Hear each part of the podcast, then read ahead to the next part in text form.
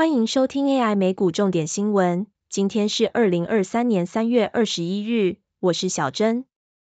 第一则新闻：摩根大通分析师明斯基时刻发生几率升高。摩根大通全球市场首席策略师 Marko Kolanovic 表示，央行对抗通膨之际，银行倒闭、市场动荡和经济不确定性持续，都让金融市场进入明斯基时刻的几率升高。任何事件都可能迫使投资人变卖资产，导致崩盘。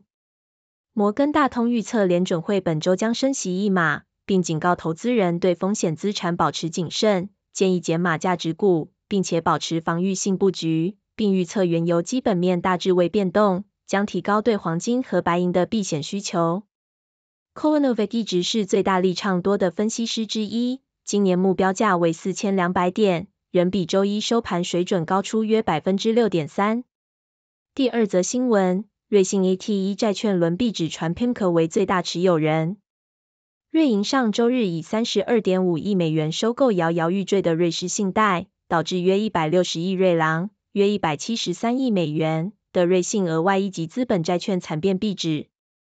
PIMCO 铺险金额最大，规模约八点零七亿美元。景顺投资约三点七亿美元的 ATE 债券，贝莱德投资规模约一点一三亿美元。瑞信 ATE 债券的一些持有人正准备抵制监管机构注销债务的决定。摩根大通、摩根士丹利等交易商愿出价二美分购买瑞信部分面值一美元的 ATE 债券。BTIG、Jefferies Financial Group 等投行也参与此类交易。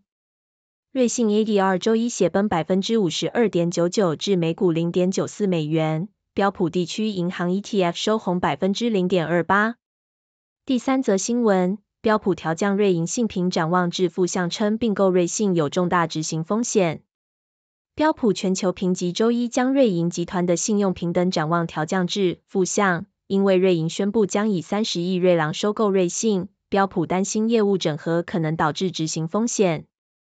瑞士政府承诺为瑞银所接管的资产提供九十亿瑞郎，减计价值一百六十亿瑞郎的额外一级资本债券，将有助于强化合并后实体的核心股权基础。然而，标普担心合并后实体可能面临竞争力下滑或无法实现财务目标的前景，并预估将出现客户流失的情况。第四则新闻：习近平抵莫斯科展开国事访问，与普京会面讨论俄乌问题。